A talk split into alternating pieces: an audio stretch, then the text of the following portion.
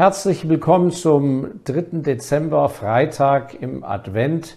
Vielen Dank, dass Sie sich in dieser schönen Adventsstimmung Zeit nehmen für unser Thema am Freitag. Liebe Investorinnen, liebe Investoren, liebe Freunde des unabhängigen Kapitals, heute mal ein Thema nicht zur Börse, aber ein Thema, was äh, mich bewegt, weil mich viele von Ihnen angesprochen haben ja, wie geht, wie geht man mit der Lebensplanung um in diesen unsicheren, schwierigen Zeiten, wo es so viel Einschüsse äh, von der Politik gibt, wo äh, Beschränkungen existieren und so weiter und so fort. Umbruch bei Technologien, Einzug des digitalen Zeitalters. Viele sind doch irritiert. Menschen, die schon lange im Beruf sind, machen sich Sorgen, wie es weitergeht. Andere, die in den Beruf starten, sind sich unsicher, welchen Weg sie gehen sollen. Und äh, ich würde gerne dieses Thema aufgreifen und mich ein klein wenig mit Ihnen austauschen.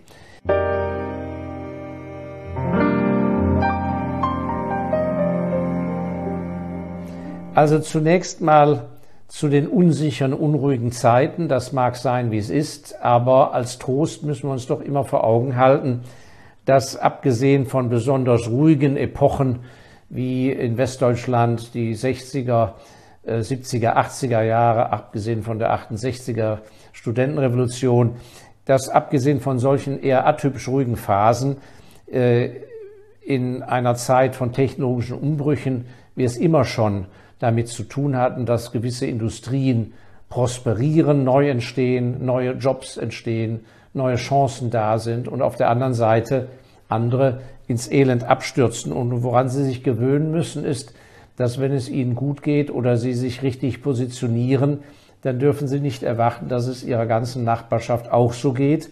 Und sie brauchen darüber auch kein schlechtes Gewissen zu haben. Das ist natürlich eine veränderte Situation als vielleicht noch vor fünf Jahren oder vor zehn Jahren, wo insgesamt es mehr so unisono entweder ging die Konjunktur hoch oder es war ein Konjunkturtief und es betraf alle. Diese Zeit ist vorbei. Das heißt, Sie müssen sich bei aller Empathie für Ihre Mitmenschen doch sehr auf sich und Ihre Familie konzentrieren. Und ein schönes Beispiel, Sie interessieren sich ja immer für kleine Buchempfehlungen, ein schönes Beispiel, wie es einer Familie so widerfahren kann und äh, äh, auch bei einer Familie, die vermögend ist, ein schönes Beispiel ist die Thyssen-Familie, also aus der Zeit noch bevor mit, bevor mit Krupp fusioniert wurde, die Familie Thyssen. Und da bin ich auf ein sehr gutes Buch gestoßen, das heißt die Thyssen-Dynastie von David Litchfield. Wir haben den Link in der Videobeschreibung zu diesem Buch.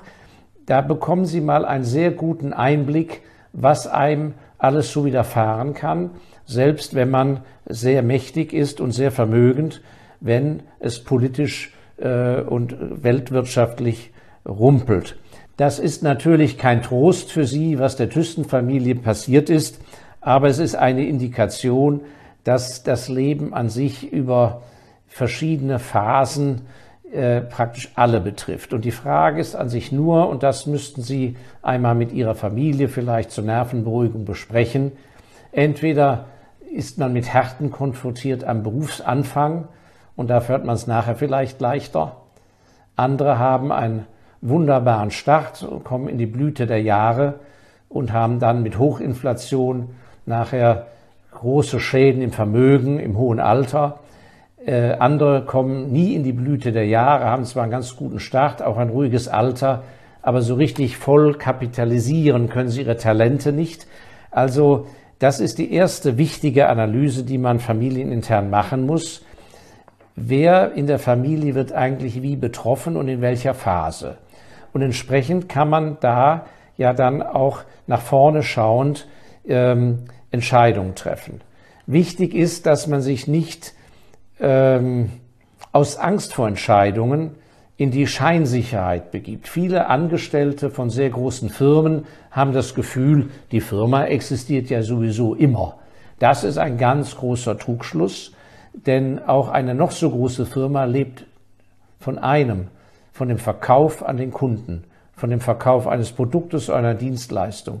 Und wenn da einfach nicht genug mehr gekauft wird von den Kunden, warum auch immer, ist auf Dauer auch ihr Gehaltscheck in, in Gefahr. Von daher lohnt es nicht, sich wegzuducken, sondern man muss genau hinschauen. Und das andere ist, was ich feststelle, viele nehmen, weil sie doch schon sehr lange bei einer Firma sind, einen richtig, ich muss schon sagen, zum Teil beschissenen Alltag in Kauf, schlechte Betriebsatmosphäre, keinen schönen Gruppenleiter, keinen schönen Chef, äh, werden nicht mehr gewürdigt und das Ganze, weil sie sagen, na ja, wenn ich noch drei Jahre länger aushalte, bis ich 65 bin, dann kriege ich 150 Euro Rente im Monat nachher mehr. Und dafür leidet man drei Jahre auf den letzten Metern vor sich hin. Es ist vielleicht sehr viel klüger, auf diese 150 Euro im Monat, ich möchte hier keineswegs arrogant wirken, zu verzichten und die drei Jahre sinnvoll in etwas Neuem einzubringen, indem man sich eben doch eine Abfindung auszahlen lässt, wenn man lange dabei ist und vielleicht überlegt, ob man nicht ein Franchise-Nehmer wird oder etwas anderes tut als Consultant, wo sie gar kein Kapital brauchen. In jedem Fall glaube ich, dass sie mit Elan und mit vielem Know-how, was sie ja haben, mit Berufserfahrung, mehr erwirtschaften können später als 150 Euro im Monat. Und dieses 150 Euro Beispiel, das gibt es ja auch im Beamtentum, wo Lehrer komplett ausgebrannt sind, noch drei Jahre durchhalten und im Prinzip ihre Gesundheit ruinieren wegen 150 oder 200 Euro im Monat. Ähm, ich möchte niemand zu nahe treten, aber ich halte das, nennen wir es doch mal so, für das falsche Geschäftsmodell. Aber es erfordert eben eine offene Diskussion und Besprechung in der Familie denn, oder mit Freunden, denn viele von ihnen werden das alleine so nicht schaffen. Da braucht man Hilfe aus sozusagen einem eisernen Korsett auszutreten. Und da habe ich ein sehr schönes Video, ein sehr schönes YouTube neulich gesehen, was mich sehr beeindruckt hat. Und zwar ging es den Inhaber des einzigen Davidoff Zigarrenshops in London. Dieser Herr, der den gegründet hat, ich habe den Namen vergessen, ein feiner Gentleman, war im Iran unter dem Schah ein sehr großer Unternehmer in der Getränkeindustrie, ein richtiger Großunternehmer. Und als das Regime des Schah stürzte, hat er rechtzeitig das Land verlassen, er hat es verlassen müssen, um sich zu retten, und ist in London angekommen, natürlich, weil er rechtzeitig es gemacht hat, mit ein bisschen Kapital im Rücken und sehr viel Geschäftserfahrung. Hat dieser Mann jetzt darüber geklagt, dass er sein Riesenbusiness nicht mehr hat und die hohen Einkünfte nicht mehr hat? Nein. Er hat anerkannt, was Faktum war. Die gute Zeit in diesem Land war vorbei. Fertig. Er war nicht schuld und der Schah war auch nicht schuld oder wie auch immer. Es war nun mal so. Und er war dankbar, dass er seine Haut gerettet hat und etwas Kapital und in London sich niederlassen konnte. Und über einen sehr jungen Anwalt, der ihm geholfen hat mit der Aufenthaltsgenehmigung etc., ich will die Geschichte kurz machen, hat er sich in der Schweiz, in der Davidoff-Zentrale bei der Familie Schneider ist es, glaube ich, die den Davidoff gekauft hatten, hat er sich bemüht und hat gesagt, hört mal, ihr habt ja in London gar keinen eigenen Shop, exklusiv nur für Davidoff. Ich würde gern diesen Shop aufmachen. Ein ganz kleines Geschäft, ein Eckgeschäft in bester Lage Londons. Es existiert heute noch, sein Sohn führt es weiter. Und dieser Mann hat in dem Interview, in diesem Gespräch erklärt, warum er das gemacht hat und wie ihn dieses schöne Metier, er war also ein Zigarrenfreund, man kannte das ja auf Krawatten, auf Möbel, auf Kunst, auf alles andere ausweiten, auf, auf Wohnaccessoires etc., hatte eine Affinität dazu und hat daraus ein sehr schönes Businessmodell gemacht. Und es war insofern eine interessante Weiterentwicklung, weil die Familie hat eine Perspektive bekommen und man hat sich nicht daran gestört, dass man nicht mehr der riesige Unternehmer war. Man hatte aber eine sinnvolle Tätigkeit, eine schöne Tätigkeit im Kleinen, hatte wahrscheinlich mehr Erfüllung im Alltag als im Riesenbusiness vorher. Dieses Beispiel erwähne ich deshalb, weil ich glaube, viele von Ihnen hätten solche Möglichkeiten, auf Macht zu verzichten, nicht mehr der Großmufti im Konzern zu sein und vielleicht mit etwas, wo Sie auch haptisch noch arbeiten können, wo Sie eine kleine Käserei im Allgäu, äh, eine kleine Werkstatt, die Bilderrahmen produziert, was auch immer. Viele von ihnen haben einen finanziellen Rückhalt, auch wenn das in Deutschland nicht gerne zugegeben wird und von der Politik schon gar nicht. Aber wenn Sie ehrlich sind, sich umschauen, werden Sie feststellen, viele Leute haben einen finanziellen Rückhalt oder haben einen zu erwarten aufgrund von Erben. Und das Gejammere, dass es keine Zinsen gibt, man Strafzinsen zahlen muss und die Börse ist so schwierig, natürlich. Nicht jeder kann mit der Börse umgehen. Nicht jeder möchte sein Geld in einen Fonds investieren. Aber dann kann man mit dem Geld ja arbeiten. Und das ist, glaube ich, der nächste Punkt, wo man umdenken muss.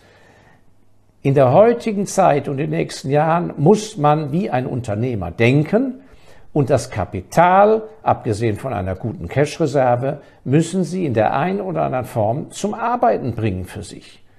Und da ist jede Familie frei zu schauen, womit sie sich wohlfühlt und mit welchen Risiken sie umgehen kann. Und insofern ist das eine spannende, schöne Zeit, weil der eine verlegt sich auf äh, Land- und Waldbesitz, ein anderer wird Franchise-Nehmer. Ich kenne eine Familie, statt einer einzigen Fabrik haben die 20 verschiedene Franchise-Läden aus verschiedenen Franchise-Systemen. Und das machen Vater und zwei Söhne. Beeindruckt mich sehr. Wunderbar. Da können Sie Ihr Know-how einbringen aus Ihrer früheren Tätigkeit, haben eine Halbselbstständigkeit sozusagen. Da gibt es natürlich blöde Modelle, aber auch sehr gute Modelle.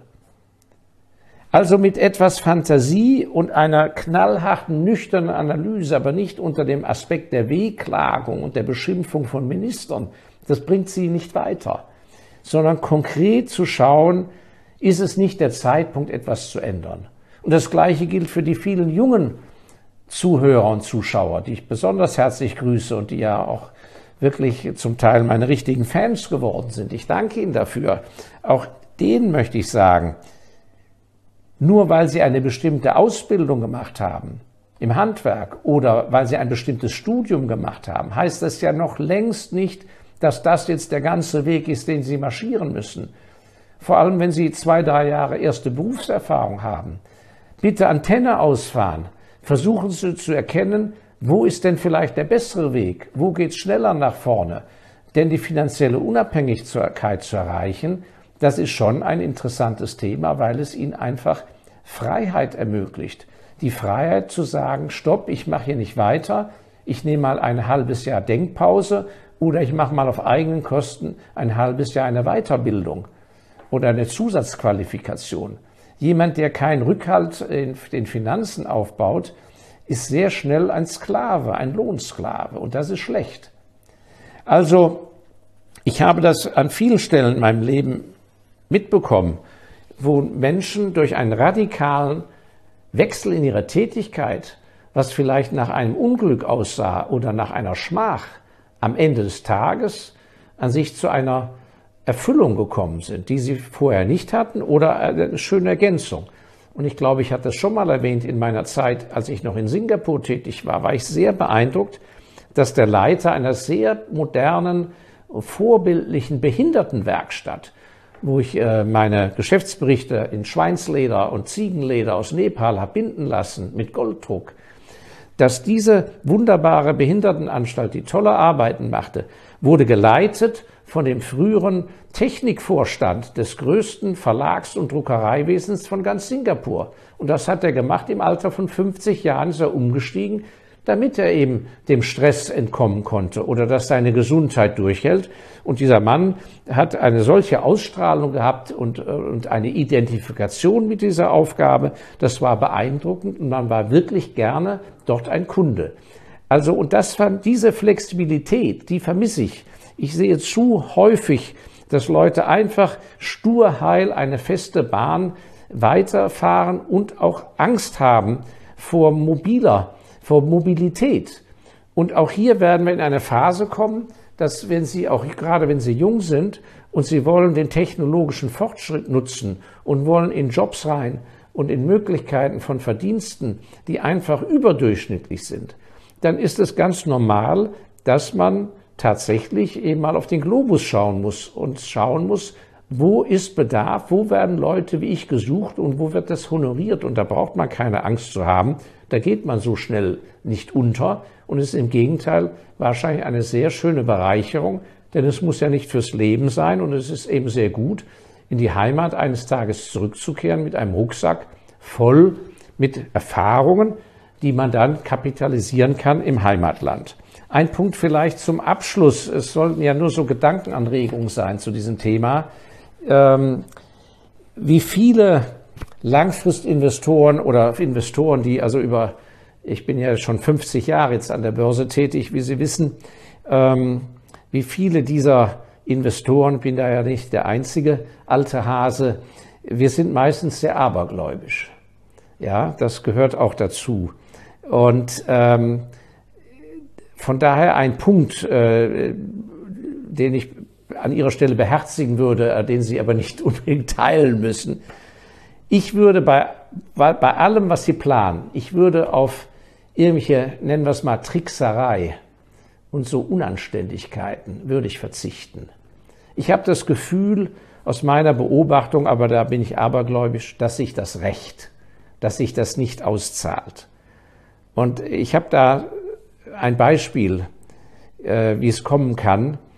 Ähm, äh, nennen wir es mal so, ich möchte die Person nicht nennen.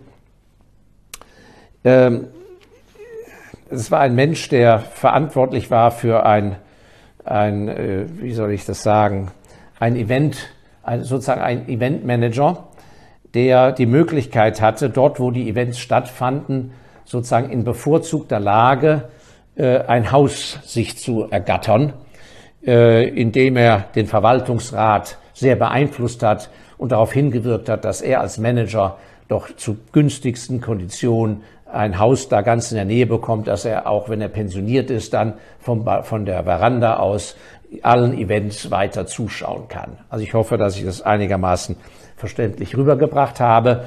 Und das hat er sich sozusagen aus meiner Sicht ergaunert. Und was passierte? Kaum war er pensioniert, ist er erblindet. Ja, und hat noch furchtbar lang gelebt. Das heißt, die ganze Ergaunerei des Hauses, dass er gratis in Franco in bester Lage dann ein Leben lang hätte zuschauen können, das, da wurde ein Strich durch die Rechnung gemacht. Und das allerschlimmste Beispiel ist ja die Kennedy-Familie, ohne der Kennedy-Familie nahezutreten. Der große Senior äh, ähm, der Urgründer des großen Kapitals der Kennedy-Familie in Amerika, war an der Börse in der Wall Street einer der größten Insider-Verletzer und größten Gauner überhaupt. Ich hoffe, ich werde jetzt von den Kennedys nicht verklagt, aber so liest man es allgemein. Und es ist kein Wunder, dass in nachfolgenden Generationen, aus meiner Sicht kein Wunder, dass nachher die Enkel bitter für die Sünden des Großvaters gezahlt haben. Also das wäre mir nochmal ein Anliegen, denn ich stelle fest, ähm, gerade in Deutschland, aber sicher auch in Österreich und die Schweiz kann ich nicht beurteilen, dass es doch äh, gerade aufgrund von, von schwierigen Verhältnissen immer mehr Menschen gibt, die versuchen, auf die leichte Art und unverdient an irgendwelche Pfründe zu kommen. Und da ist natürlich der alte Spruch meines indischen Freundes aus äh, London mir noch immer im Ohr, der von zu Hause aus gelernt hat auf Englisch, the best business is politics. Ja, dass die beste Methode in der Wirtschaft zu was zu kommen über die politische Schiene ist. Und da gibt es sicher Ausnahmen und die eine oder andere honorige Person. Aber ich würde sagen, widerstehen Sie diesen Versuchungen. Versuchen Sie nicht auf Posten zu kommen, wo Sie keine Ahnung haben, wo Sie aber per Funktionärsmandat einfach reingehoben werden, Sie sitzen dann nachher in irgendwelchen Energieversorgungsbetrieben und sonst was, haben aber letzten Endes keine Ahnung und sind nüchtern gesagt eine Flasche und müssen sich am Sessel festmachen, damit sie nicht runterfallen. Das ist kein gutes Leben, wenn man nicht eine Aufgabe ausfüllt aus Passion und Know-how. Also versuchen Sie nicht den billigen Weg. Es ist in meinen Augen unethisch und Sie sind auch kein gutes Vorbild und für, für ihre Familie, in meinem Aberglauben, wird es sich auch langfristig nicht auszahlen. Einer wird die Rechnung zahlen. Ja, das waren jetzt etwas merkwürdige Gedankenwendungen, die ich zum Abschluss mit Ihnen teilen wollte, aber in der Adventszeit kommen auch solche Gedanken. Und da wir hier freie Menschen sind, wollte ich die mal Ihnen teilen. Und ich bitte um Verständnis, wenn ich dem einen oder anderen vielleicht auf die Füße getreten bin. Ich wollte also niemand wehtun, aber danke für Ihr Zuhören dennoch Und ich freue mich sehr auf nächsten Freitag. Nutzen Sie die dunklen Stunden, dunkel in jeder Hinsicht. Nutzen Sie dunkle Stunden, wenn Sie von ihnen ereilt werden, für den Blick nach vorne und nach gründlicher Analyse ein Handeln. Und das werden Sie wie ein Befreiungsschlag empfinden. Vielen Dank für Ihre Aufmerksamkeit. Falls das Video Ihnen gefallen hat, bitte teilen, bitte abonnieren und verbreiten Sie die gute Kunde. Das Leben ist schön, wir können viel daraus machen. Ich danke Ihnen, Ihr Markus Elsässer.